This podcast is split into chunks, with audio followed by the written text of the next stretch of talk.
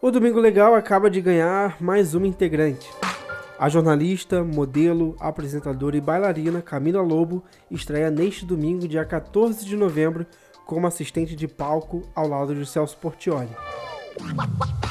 Em 2014, Camila foi finalista do concurso Globeleza, o que abriu portas para ser convidada a integrar o balé do Faustão, através de uma seletiva de dança. Nos sete anos de TV Globo, dois deles foram na Dança dos Famosos. No início do mês, a bailarina anunciou sua saída da emissora.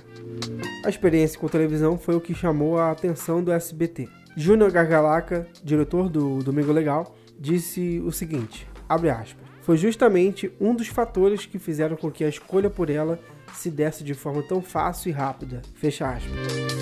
Obrigado por assistir esse vídeo. Se você ainda não é inscrito, por favor, inscreva-se aqui embaixo e deixe o seu gostei. Se você quiser seguir o KFTV ou acessar o nosso site, os links estão aqui na descrição. Eu sou o Kaique França e espero você no próximo episódio. Até lá!